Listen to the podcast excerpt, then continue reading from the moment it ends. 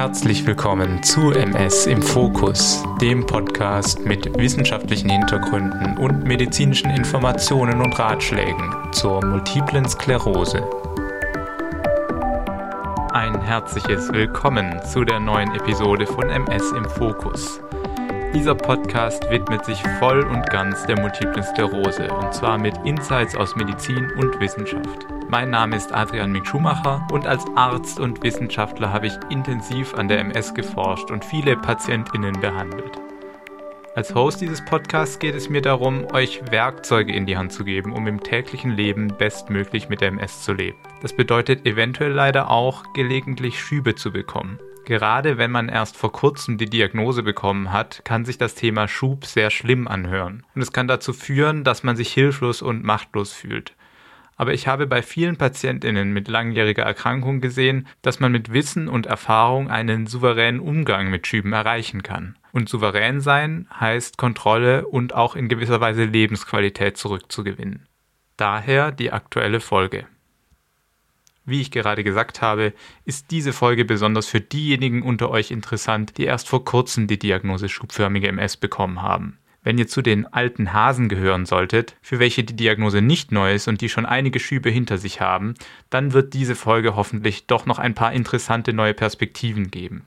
An alle rein progredienten PatientInnen muss ich leider sagen, ich weiß, dass das Thema für euch nicht relevant ist. Ich verspreche euch aber, dass es in den nächsten Folgen ein Thema geben wird, das vor allem euch interessiert. Bleibt also dran.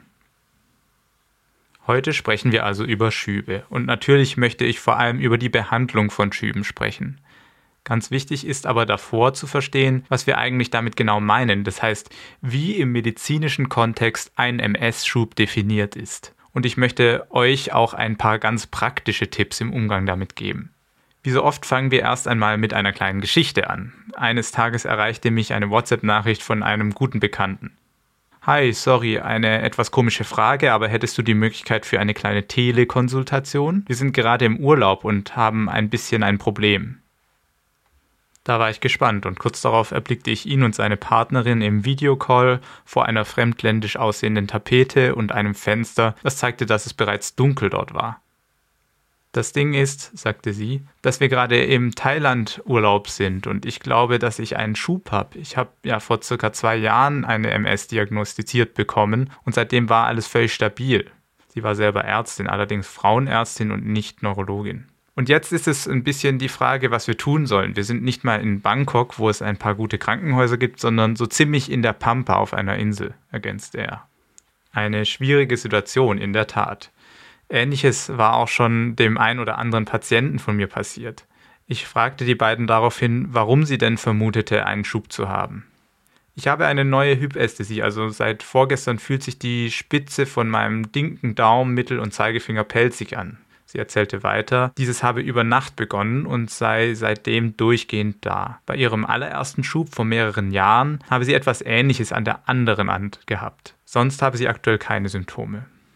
An dieser Stelle stoppen wir die Geschichte und machen einen kurzen Ausflug in die Definition eines Schubs. Eine große Arbeitsgruppe zur Diagnose der MS hat im Jahr 2010 die Kriterien für einen Schub wie folgt festgelegt. Ich zitiere jetzt hier die Übersetzung aus der deutschen Leitlinie.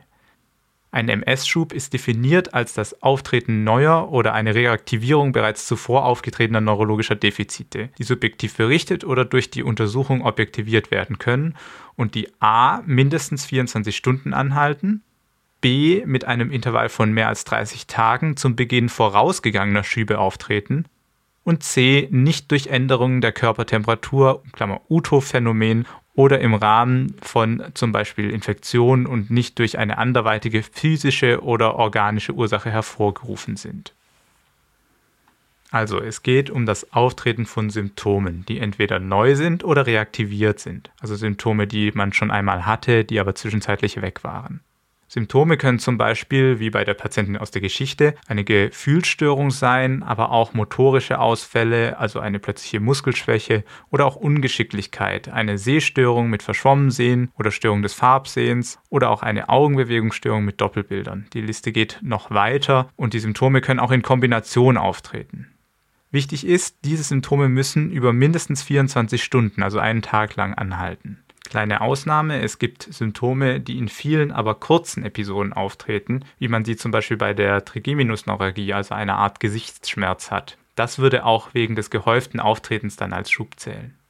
Wenn in den letzten 30 Tagen schon einmal Symptome aufgetreten sind, dann wäre das kein neuer Schub, sondern man würde von einem großen Schub sprechen und nicht zwei kleinen. Das ist logisch, denn Schübe können ja gerne mehrere Wochen lang gehen und unterschiedliche Symptome zu unterschiedlichen Zeitpunkten entfalten. Das Ganze würde man dann Schubkomplex nennen. Und wenn eine Infektion mit Fieber oder eine andere Erhöhung der Körpertemperatur direkt zu MS-Symptomen oder meist Verschlechterung bestehender MS-Symptomen führt, dann würden wir auch nicht von einem Schub ausgehen. Meistens sind die Symptome auch rasch wieder besser oder weg, wenn die Körpertemperatur sich normalisiert. Dies nennen wir das UTO-Phänomen und es kommt bei recht vielen MS-PatientInnen vor. Gehen wir also zurück zu unserer Geschichte. Können wir bei der jungen Kollegin im Thailand-Urlaub also von einem Schub ausgehen? Sie hatte die neuen Symptome an der Hand und zwar seit zwei Tagen schon. Damit ist das 24-Stunden-Kriterium also klar erfüllt. In der letzten Zeit und weit darüber hinaus hatte sie keine andere Schubsymptomatik. Damit ist ein weiteres Kriterium erfüllt, die 30 Tage seit dem Beginn eines vorangegangenen Schubs. Dann ist zu klären, inwiefern es einen frischen Infekt und oder Fieber oder ähnliches gegeben hat. Sie verneinte einen Infekt, ganz im Gegenteil sei sie sogar stolz gewesen, dass sie einmal einen Urlaub ohne Magen-Darm-Infekt verbringen konnte.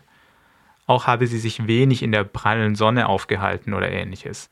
Somit war auch für mich ein mit einem Infekt assoziierter Pseudoschub raus oder ein einfaches Uthoff-Phänomen. Und so war auch unser drittes Kriterium erfüllt. Die letzte, aber zentrale Frage blieb noch, und zwar, ob die Ursache für die Symptome zwingend vom zentralen Nervensystem kommen mussten, also der MS, oder ob etwas anderes, zum Beispiel ein abgedrückter peripherer Nerv, diese Probleme bedingen konnten. Vom Verteilungsmuster schien das aber unwahrscheinlich. Somit gingen wir also bei der jungen Frau von einem Schub aus, unglücklicherweise im Thailand-Urlaub, was mir sehr leid für die beiden tat, die sich sicherlich etwas anderes für ihre Reise vorgestellt hatten. Die Frage, mit der die beiden anriefen, war aber eine andere, nämlich was tun? Die Taubheit an den Fingerspitzen war für sie keine große Beeinträchtigung. Das größere Problem war aber die Sorge. Brauche ich eine Schubtherapie? Wenn ja, wo kann ich diese hier nun durchführen? Und wenn ich sie nicht bekomme, muss ich dann schwere Folgen für meine Gesundheit befürchten. Ich merkte, dass die beiden stark verunsichert waren, obwohl die Erkrankte selber Ärztin ist. Aber bei der Schubtherapie ist es, obwohl sie seit vielen Jahrzehnten gängige Praxis ist, nicht ganz einfach zu begreifen, wann und wo sie wirklich Sinn macht. Denn es ist und bleibt eine Individualentscheidung, die man mit seinem Neurologen bzw. seiner Neurologin gemeinsam fällen muss. Und hier liegt der Fokus ganz klar darauf, erstens, wie schwer der Schub ist und zweitens, wie gut man in der Vergangenheit eine Schubtherapie vertragen hat. Bevor wir diese Frage am Beispiel der Geschichte zusammen durchnehmen, müssen wir aber erst einmal klarstellen, was ich unter Schubtherapie denn genau meine. Die gängige Schubtherapie besteht aus hochdosiertem Cortison. Und zwar nicht irgendein Cortison, sondern sogenanntes Methylprednisolon. Dieses kommt besser ins zentrale Nervensystem und hat weniger Einfluss auf den Salzhaushalt, was in Fachkreisen mineralkortikoide Wirkung genannt wird. Es wird normalerweise als Infusion gegeben und zwar drei bis fünf Einzeldosen an aufeinanderfolgenden Tagen. Die Dosis von 1000 Milligramm, seltener 500 Milligramm täglich, liegt weit über den Dosen von Cortison, die Patienten für eine chronische Therapie einnehmen müssen. Dafür ist die Therapiedauer aber sehr kurz, nämlich wenige Tage. Deswegen sprechen wir von einer hochdosierten Cortison-Stoßtherapie. Und wegen dieser Art von Therapieschema kann man auch gleich einen Vorteil aus dem Weg räumen, dass viele Menschen vom Cortison haben. Nämlich es sei eine schreckliche Therapie mit vielen Nebenwirkungen, die den Körper auf Dauer kaputt macht ja, es stimmt, viel Cortison kann den Körper kaputt machen. Zum Beispiel die Knochen ausdünnen im Sinne von Osteoporose oder zum Beispiel auch die Haut dünn und brüchig machen, ein Mondgesicht machen. Das betrifft aber alles eine langfristige Therapie mit Cortisonpräparaten, die über viele Jahre und zu hohen Dosen eingenommen werden. Wenn man eine langfristige Cortisontherapie, zum Beispiel für eine rheumatische Erkrankung bekommt, dann bemühen sich alle Therapeuten immer, den Therapiebedarf unter einen Schwellenwert zu drücken, wo die Langzeitfolgen weniger ausgeprägt sind. Also, Methylprednisolon als Schubtherapie ist erst einmal nichts Schlechtes. Von den allermeisten von uns wird eine solche Hochdosistherapie wunderbar vertragen. Dennoch merken natürlich viele die Behandlung und das an unterschiedlichen Dingen. Ein typischer Nebeneffekt sind zum Beispiel Schlafstörungen, insbesondere wenn die Dosen nicht morgens, sondern mittags oder nachmittags erst gegeben werden. Dann lagern viele Patientinnen Wasser im Gewebe ein, ein Effekt, der aber auch rasch wieder verschwindet und einen nicht beängstigen sollte. Die Therapie kann allerdings bei bestimmten Menschen Nebenwirkungen haben, die problematisch sind. Das sind allen voran Patienten mit einem bekannten oder versteckten Diabetes.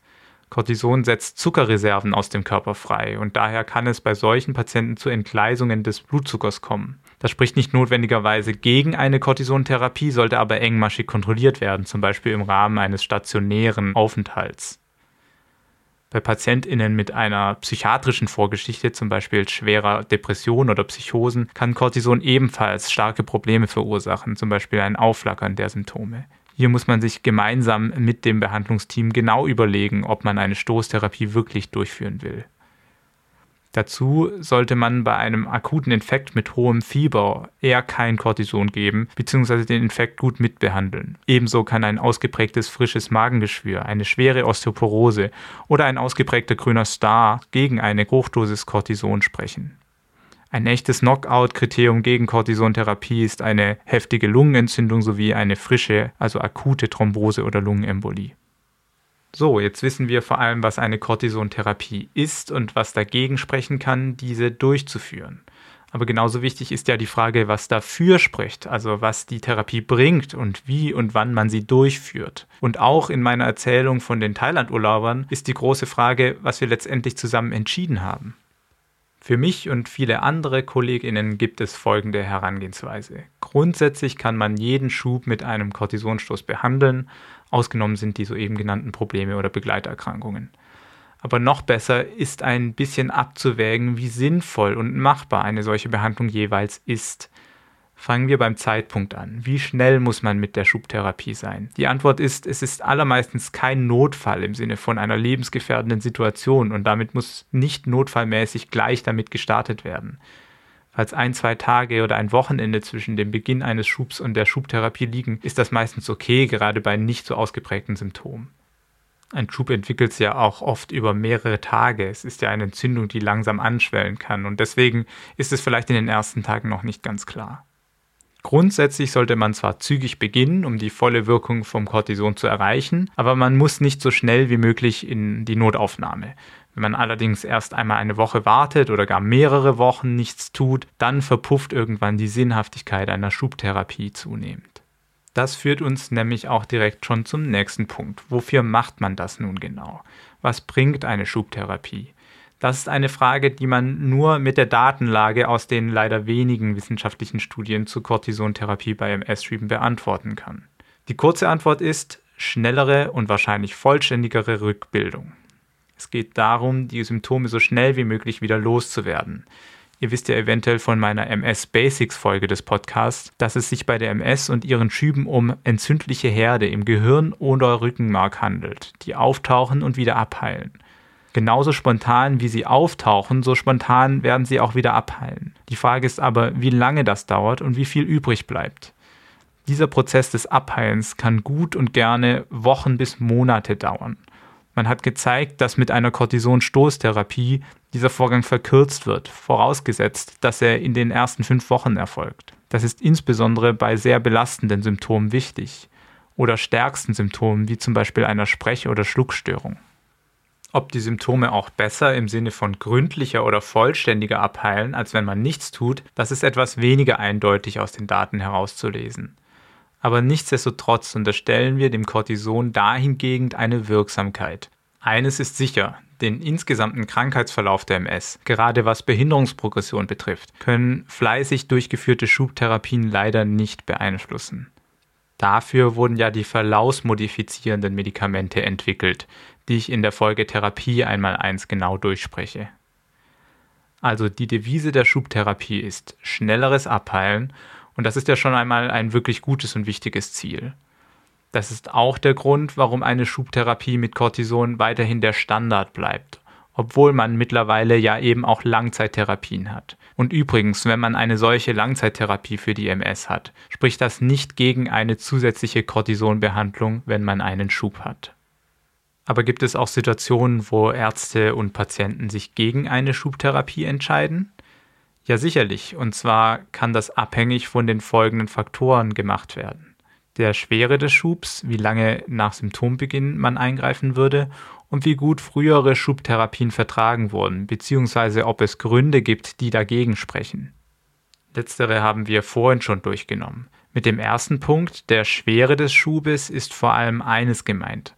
Hat das neue Symptom Auswirkungen auf eine Funktion, eine Alltagstätigkeit? Bin ich als Patient dadurch akut eingeschränkt? Bei vielen Symptomen ist das der Fall. Sehstörung, Schwäche an einem Körperteil, Ungeschicklichkeit an der Hand und vieles mehr. Aber manchmal ist das Symptom auch nur sehr diskret und vielleicht an einer Körperstelle, die nicht so wichtige Funktionen hat, zum Beispiel eine kleine Gefühlsstörung am Rumpf. Und um nochmal zur Geschichte zurückzukommen, bei der Kollegin im Urlaub war das übrigens ein bisschen ein Grenzfall. Diese Taubheit an den Fingern der linken Hand war nur sehr gering ausgeprägt und sie merkt es im Alltag beinahe nicht, weil sie auch Rechtshänderin ist. In solchen Fällen kann man auch erstmal von einer Kortisonstoßtherapie absehen. Wir entschieden uns damals tatsächlich erst einmal gegen einen Kortisonstoß, zumal die Durchführbarkeit erschwert war auf der thailändischen Insel. Denn wie läuft so eine Therapie ab?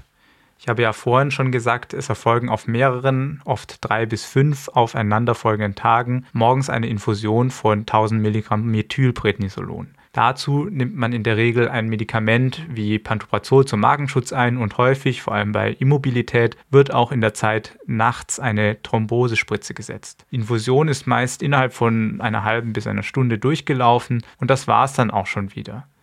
Das größte Problem dabei ist eigentlich, dass es sich um eine Infusion handelt, also ein venöser Zugang dafür notwendig ist, der natürlich nur im professionellen Setting angelegt werden kann.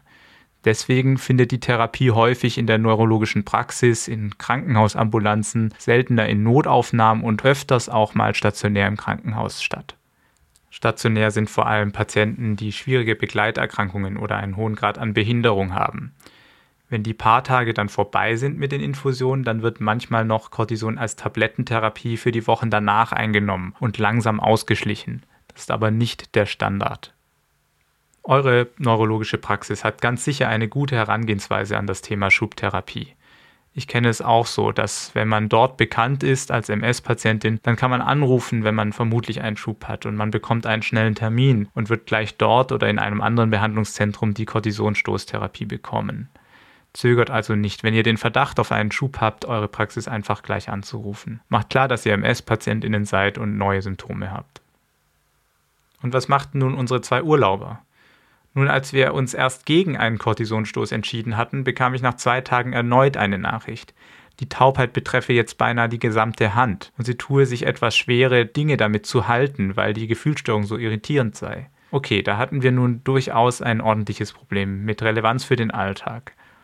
Ich nahm erneut Kontakt mit den beiden auf und machte klar, dass ich aufgrund der neuen Entwicklungen zu einer Therapie raten würde. Die beiden befanden sich mittlerweile in einer größeren Stadt, trauten den dortigen Behandlungszentren nicht ganz über den Weg, aber daher entschieden wir uns an dieser Stelle für einen anderen Weg, der auch nicht offiziell zugelassen ist, die orale Cortisonstoßtherapie. Neuere Studien haben sich zur Aufgabe gemacht, die Wirksamkeit von oralem Methylprednisolon und intravenösem zu vergleichen. Hierbei konnte über ein Drei-Tage-Schema eine Gleichwertigkeit gezeigt werden. Das heißt, theoretisch ist das eine echte Option, statt Infusionen Methylprednisolon-Tabletten zu nehmen. Praktisch ist es oft schwierig, weil zum Beispiel in Deutschland nur sehr kleine Dosen, nämlich 40 Milligramm pro Tablette, erhältlich sind. Das heißt, sehr viel Tabletten schlucken, um eine Dosis von 1000 Milligramm hinzubekommen. Für die Urlauber war es aber eine gute Option, denn das Medikament ist relativ breit verfügbar und sie konnten es vor Ort tatsächlich besorgen. Ich erwähne das hier, um euch die Information zu geben, dass manchmal eine Tablettentherapie eine sinnvolle Option sein kann. Das soll aber nicht heißen, dass es die bessere Variante ist und vor allem soll sie auf keinen Fall einen regulären Arztbesuch mit Untersuchung und dann intravenöser Therapie ersetzen. Bei meiner Geschichte war es eine sinnvolle Lösung, die auch deswegen gut ging, weil die Betroffene selber Ärztin ist. Aber bitte schluckt, wenn ihr Verdacht auf einen Schub habt, nicht auf eigene Faust einfach irgendein Cortisonpräparat, das im Arzneimittelschrank übrig geblieben ist. Die beiden Urlauber nutzten einen einwöchigen Aufenthalt in einem Hotel, um den Schub weiter auszukurieren. Die Symptome an der Hand begannen sich nach mehreren Tagen langsam zurückzubilden. Für den Rückflug besorgte sie sich Thrombosespritzen, denn das Risiko für Thrombosen ist unter Cortison erhöht. Ein paar Wochen nach der Rückkehr war glücklicherweise die Taubheit an der Hand wieder verschwunden. Es blieb ein etwas seltsames Gefühl in der Hand, das manchmal auftaucht. Und damit sind wir schon beim letzten Punkt. Meine Frage ist hier, was ist, wenn die Symptome eines Schubes sich unter Cortison nicht zurückbilden sollten? Hier gibt es zwei Wege. Manche Kolleginnen starten dann erneut eine Cortisontherapie, dann höher dosiert mit 2000 Milligramm pro Gabe. Bei schweren Schüben gehen auch viele zu ganz anderen Verfahren über, die wir Plasmapherese oder Immunadsorption nennen. Bei diesen zwei Verfahren wird ganz grob gesprochen das Blut gewaschen, damit sich weniger Autoimmunantikörper im Kreislauf befinden. Die Immunadsorption kann einigermaßen selektiv die Antikörper herausholen. Bei der Plasmapherese wird ein Teil des Blutes, nämlich das Plasma, ersetzt durch Frischplasma. Diese Verfahren gibt es nur in der Klinik und erfordern eine eingehende Beratung, Aufklärung und einen stationären Aufenthalt. Ich erwähne sie nur, um zu sagen, dass es über Cortison hinaus noch Möglichkeiten gibt, die dem einen oder anderen Patienten schon sehr geholfen haben. Wenn ihr also gravierende Symptome habt, zum Beispiel kaum gehen könnt wegen der Schwäche der Beine und Wochen nach der Stoßtherapie merken solltet, dass keine Besserung oder sogar eine Verschlechterung eintritt, dann wendet euch an eure Ärztin, euren Arzt, um darüber beraten zu werden, inwiefern man die Therapie eskalieren muss. Wenn dann der Schub irgendwann am Abklingen ist und die Aufregung um die Schubtherapie irgendwann vorbei ist, dann gibt es noch eine Frage zu klären. Ist meine Dauertherapie, also die verlaufsmodifizierende Therapie, stark genug? Denn eigentlich wollen wir darunter Schubfreiheit erreichen. Das solltet ihr dann ebenso unbedingt mit euren Behandlern besprechen. Und dann habe ich noch einen Punkt, der sehr wichtig ist. Wenn ihr eine Episode mit Symptomen habt, die ihr nicht klar einordnen könnt, die vielleicht auch recht kurz ist und nicht so schwerwiegend, dass ihr gleich eure Behandler kontaktieren möchtet, haltet fest, was ihr in diesen Tagen spürt. Ob das ein Schub ist oder nicht, werdet ihr eventuell nur schwer beurteilen können. Wenn ihr die Symptome aber in ihrer Dauer, Ausdehnung, Lokalisation und Stärke festhaltet, dann könnt ihr bei eurem nächsten Arztbesuch besprechen, wie das Ganze einzuordnen ist. Eventuell ist der Arztbesuch ja ein halbes oder ein ganzes Jahr später und ihr könnt euch sicher nicht mehr so gut dran erinnern. Schreibt es euch ordentlich auf und verstaut den Zettel so, dass ihr ihn wiederfindet und daran denkt, ihn beim Arztbesuch mitzunehmen. Alternativ könnt ihr auch eine App wie Emilin nutzen, um solche Symptome festzuhalten. In Emilin könnt ihr die Intensität und Lokalisation der Symptome ganz praktisch einloggen. Emilin kann dann daraus einen Report generieren, der alles für eure Behandler aufbereitet. Zusätzlich könnt ihr noch andere Dinge in Emmeline sehen, zum Beispiel wie die Temperaturen zu diesem Zeitpunkt waren, also ob zum Beispiel ein UTOF-Phänomen dafür verantwortlich gewesen sein kann. Und zuletzt habt ihr die Möglichkeit, mit freiem Text noch Notizen zu machen. Zum Beispiel, ob euch noch etwas anderes in den Tagen geplagt hat, wie ein Infekt oder starker emotionaler Stress. Warum ist das so wichtig? Weil genau solche Episoden teils entscheidend sind für uns Ärztinnen, um zu entscheiden, ob der Verlauf der Erkrankung stabil ist oder ob man eventuell bei der Dauertherapie nachbessern muss. Dafür muss man einordnen können, ob es sich um Schübe, Pseudoschübe und so weiter handelt. In meiner Rolle als Medical Lead bei Breakthrough, der Firma hinter Emmeline, versuchen ich und meine Kollegen tagtäglich die Funktionalität und Benutzerfreundlichkeit zu verbessern. Wir freuen uns über jedes Feedback. Damit endet meine heutige Folge, mein kleines Audiohandbuch zu Schüben. Ich hoffe, ihr konntet die ein oder andere wichtige Information mitnehmen.